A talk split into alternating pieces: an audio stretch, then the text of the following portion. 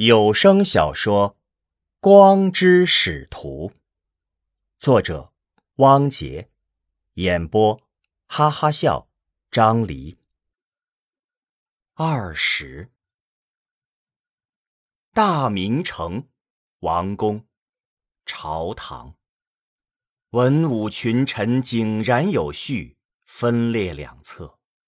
女王端坐在王座上，面色凝重。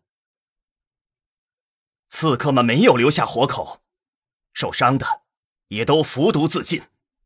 这是一次策划良久、行动周密的刺杀行动。若不是其中将军勇猛，后果不堪设想。臣以为，这是和睦联盟欲重开战事的预兆，绝不可掉以轻心。莫国五人统领莫名道：“我国与和睦国的战争状态并未结束，只是休战十余年。敌国亡我之心从未死。臣以为，这次敌国故技重施，极可能已经有大量刺客奸细潜入我国，必须严查。二十余年前。”敌国派遣大量刺客在我国潜伏，幸而莫名率领我国五人肃清刺客，但百密一疏，十六年前先王惨遭暗算，教训深刻，诸位万不可轻敌。莫名，我命你为反谍御史，统领莫国五人，在全国严查潜伏敌人。谨遵王命。至今日起，全国战备升级。加强军器建造，犯我莫国者，虽远必诛。群臣答道：“是。”二十一。灯下，齐武小心翼翼的打开父亲托人送回的箱子，里面整整齐齐的摆放着一些或新或旧的物事。摆在最上面的，是一块整齐叠好的旧布。齐武拿起，展开，露出了密密的洞眼儿和已经模糊不清的圆圈儿。这是剑把上蒙着的布。齐武的泪水模糊了双眼。一个四五岁的孩子，齐武。正在吃力的拉开一张小小的弓，羽箭射出，未至箭靶便已落地。另一个孩子寻音在边上看着直乐。孩子在哭泣，父亲严厉的呵斥：“不许哭，继续练。”孩子日夜练习。终于有一箭射到了靶子上，孩子兴奋地拉来父亲观看。哪知父亲不但没有赞许，还把孩子手中的弓抓过来，一把折断，又换了一副更大的弓，递给孩子。孩子吃力的拉不开弓。父亲看着远处正在努力练习的儿子，脸上露出一丝。欣慰的表情。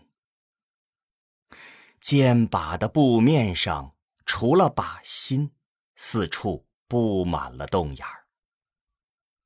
一箭飞来，正中靶心，孩子开心的跳了起来，向边上的父亲示意自己成功了，脸上写满了期待、赞扬的渴望。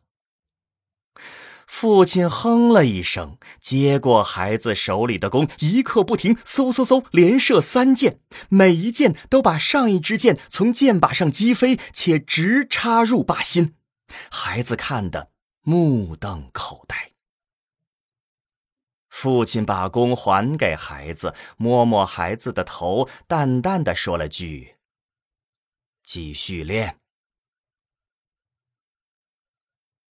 齐武放下旧布，箱子中又露出了一把短剑，已是锈迹斑斑。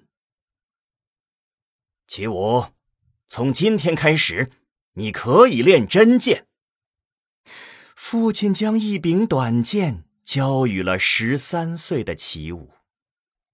齐武与父亲对战，手中的短剑不停的被击飞，父亲也不停的喝道：“再来！”齐武问：“父亲为何要习武？”父亲道：“记住，每个人来到世上，都带着一个使命。什么使命？我的使命是为国，不惜一切代价。为了使命，可以献出生命吗？”当然，这本身就是生命的意义。那我的使命也是为国吗？那可不一定。每个人都需要寻找自己的使命。看剑，父亲的剑不停的刺来，齐武努力招架闪避。另一个少年寻音。在边上一边看他们练剑，一边在地上摆着算筹做题。齐武放下短剑，箱子中出现了一块盔甲的残片。这片巴掌大小的山纹甲片上有一个刺口。齐武翻过甲片，看到。已经成了黑色的血迹。二十岁的齐武和两鬓斑白的父亲正在对战，难分难解。但齐武已经有了体力上的优势，越战越勇。父亲的额头渗出大颗的汗珠。齐武看准了时机，长剑直刺向父亲的左肩。他的下一招将赢在父亲闪避的路上。哪知父亲竟不闪避，反而将左肩迎了上来。但听得“扑哧”一声，剑尖儿已刺入山纹甲中。齐武大惊，正要回撤，说时迟，那时快，父亲的剑尖也抵达了齐武的咽喉，在距离不到一寸的地方，生生的停了下来。鲜血从父亲的左肩渗出来。寻音冲过来帮齐中包扎伤口。父亲对齐武道：“我伤，你死。伤可愈，但命不可愈。记住，战场上可以用受伤换取避敌的机会。”箱子里还有许多兵书和武功秘籍，有些齐武读过，有些没有读过。他一本本的拿出，露出了最下面的一块白色的绸布。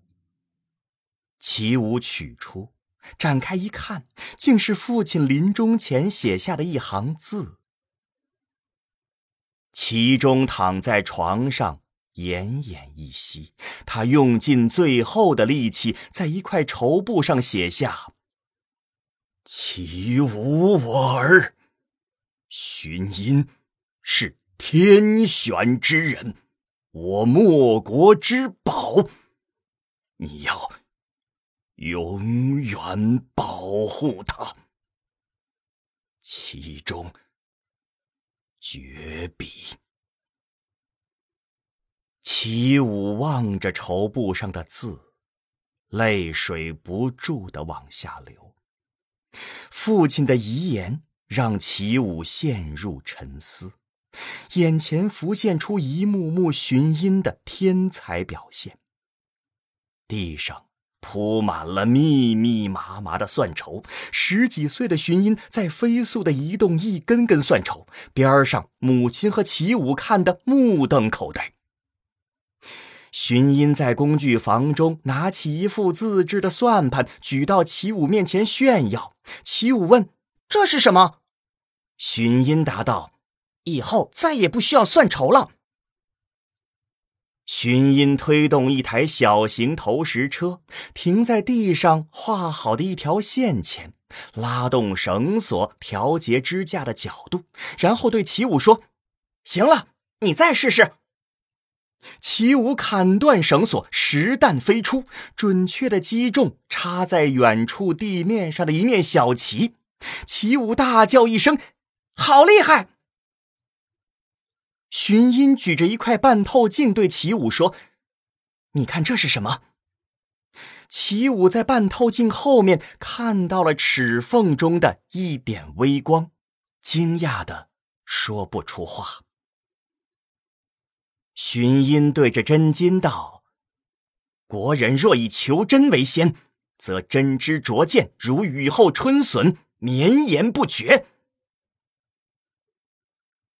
齐武的眼神从悲伤转为坚定，喃喃自语道：“父亲，孩儿明白了。”二十二？什么？你要前往大明城面见墨元大学士？荀居惊讶的问道：“荀音道，是的，我相信墨元大学士必是爱智求真之人。因而从小到大，为父向来尊重你的决定，但这一次，希望你听我一言，不可莽撞，孩儿。”心意已决，荀居不禁眉头紧锁，略带严厉的道：“你这是犯傻。”荀音不语，但表情坚定。父子俩正僵持着，突然姬平领着一位匠人装束的人匆匆进门。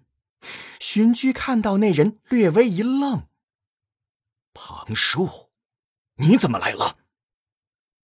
庞树一见荀居，便拱手道：“师傅，军部督造大人今日从都城赶到，急召所有军器匠师火速回场，像是有大事发生。”荀居一听，不敢怠慢，回道：“好，荀居这就回城。”荀居又看了荀音一眼，好生说道。寻音，为父望你能三思。我药物在身，必须走了。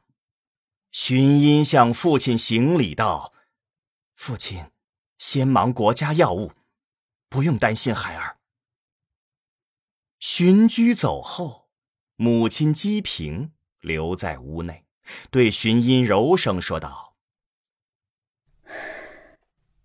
孩子，你真要决心做何事，母亲不会强行阻拦。但你答应我，不可冲动，凡事需计划周密之后再动。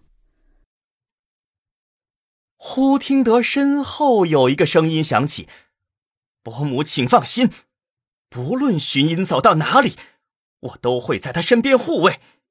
寻音是天选之人，莫国之宝，其武必会。”以命相保。荀音闻得此言，大喜过望，连声道：“我就知道你一定会帮我。”姬平也很高兴，对齐武道：“若你能护在荀音左右，我放心许多。”齐武朝着荀音微笑点头。二十三。这天晚上，齐武收拾好行李，住在荀音家中。他们计划明日一早启程出发。睡到半夜，齐武突然惊醒，他似乎听到隔壁房间有声音。齐武小心翼翼的爬起来，没有吵醒荀音。他取了剑。蹑手蹑脚的推开门，朝工具房走去。天上没有月亮，只有星光洒在大地上。齐武展开轻功，悄无声息的切进工具房。果然，房门被开了一条缝。通过门缝，齐武隐约看到里面有个人影，正在拿刀小心的来回摩擦齿轮，发出微微的响声。齐武见此情景，知道有人在企图破坏寻音的器具，形势紧急，来不及多想，他大喝一声：“什么人胆敢搞破坏？”那人一惊，猛地回头，是一个蒙面人。齐武冲上去，挺剑便刺。蒙面人也是一个武功高手，挥剑格挡，叮叮咚咚，瞬间两人已经交手十余招。就在此时，寻音举着一盏油灯出现在门口，房内顿时大亮。蒙面人突然朝寻音甩出一只飞镖。齐武朝后一跃，挡在寻音身前，用剑一挡，只听得“叮”的一声，飞镖击中剑刃，掉落在地。与此同时，蒙面人朝原本被齐武挡住的窗子一跃，飞出了窗户。齐武抢出门去，黑影已在远处。他犹豫了一下，放弃了追击。寻音也跟着跑了出来，问道：“什么人？”他想干什么？齐武道，不知何人，他想破坏我们的器具。寻音道，难道是真金姑娘？齐武摇了摇头，不是，我跟真金姑娘交过手，此人的招式不同，不似真金轻灵，看身形也不像女性，那就奇了。想来，与我有私怨的，也只有公孙算是了。有这般武艺的人，可能并非我军器城中人。不去管了，计划不变，明日启程。好。二十四，红日初升，阳光把马路染成了金色。两人一马在路上行走，马背上驮着两个大竹箱，其中一个箱子中露出满是齿的圆盘一角。齐武和寻音迎着朝阳前进，脸上写着轻松和愉快的表情，这是他们第一次前往大明城。齐武，我听说。大明城的人口是军器城的二十倍呢。是啊，这么大的地方，如何才能找到墨园大学士呢？应该不难，想必墨园大学士的府邸人尽皆知，到了大明城一问便知。你我能进得去吗？进不去，就在门口守着，大学士总有出门的一天。也是。两人愉快的交谈着，日头越升越高。身后远方响起了马铃声，混合着铃声，马蹄声也渐响。不一会儿，身后传来了呼喊声：“寻音，起舞！”听见喊声，寻音起舞，停下脚步，回头观望，一人一骑。转瞬即至。只见真金拉住缰绳，潇洒的从马上一跃而下。齐武此时忽然见到真金，脸上略略闪过一丝惊喜，但很快就收住了表情。寻音则冷冷的问道：“真金姑娘，你是来阻止我的吗？”真金一拱手，满脸善意的道：“寻音兄误会了，我不是来阻止你的，我是来告知你一事，以免你们白跑一趟。”“何事？”“我镖局有人今日从大明城过来，我得知墨渊大学士陪同墨王去边防要地小石城巡查，前日出发的，一时半会儿想必回不到大明城。”你怎么知道我们要前往大明城的？齐武问。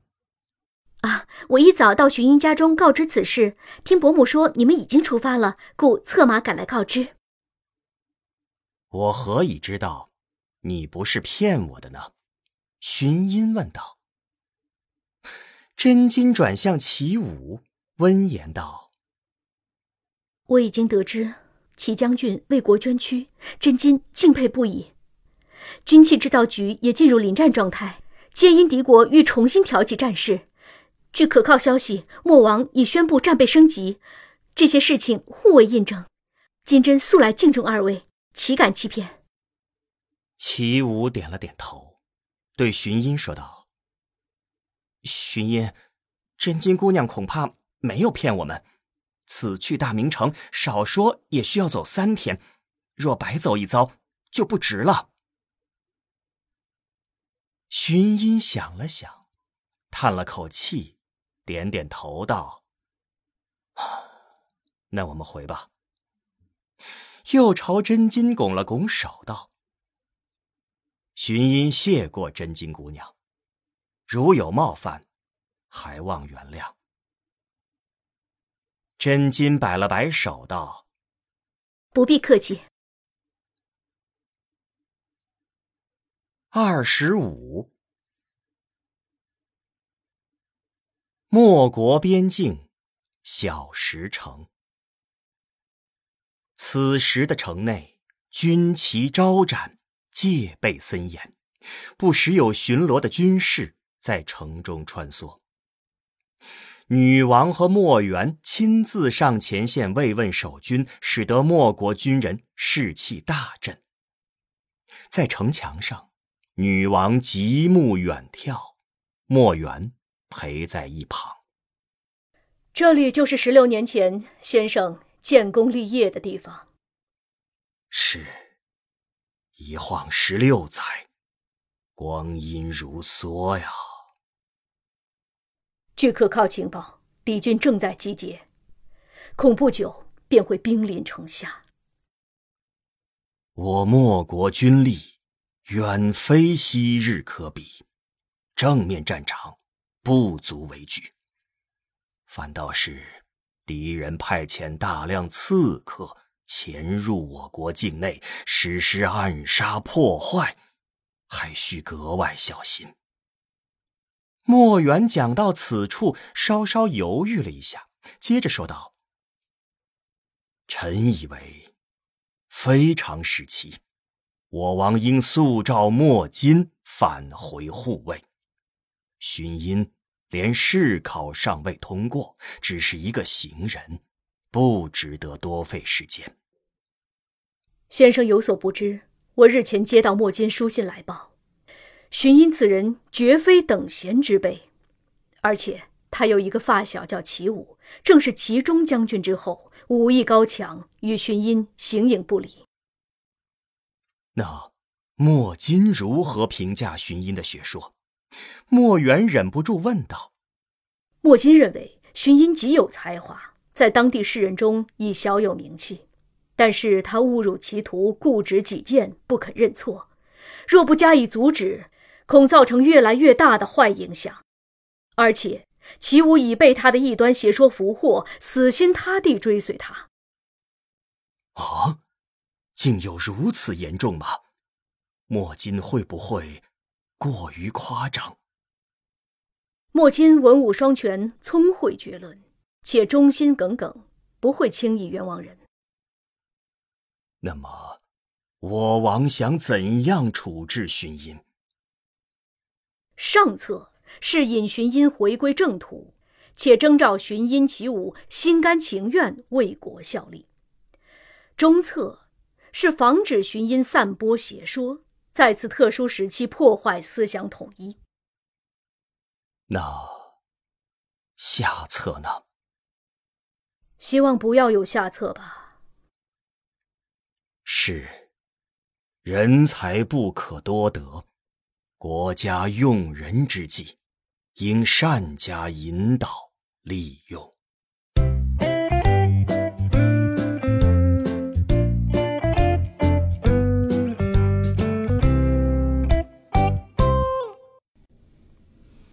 好，我今天这里有一个演员招募的通知啊，就是我们《寻觅自然》第三季啊，需要找一个有实力的三十岁左右的男性喜剧演员，期望呢是有着丰富的肢体语言，能够用肢体语言去表现一些情境啊或者心情啊什么的。那如果您刚好是这样一个演员，或者呢您有朋友给我们推荐，那一定要记得跟我们联系。我们的联系微信号呢是四零零零零九五九，谭老师啊。呃，这部戏大致的开机时间呢是在年底左右啊，大约呢需要有二十天左右的工作量，片酬呢好说，可以面议。好，期待能通过这个渠道找到一个让我们满意的喜剧演员。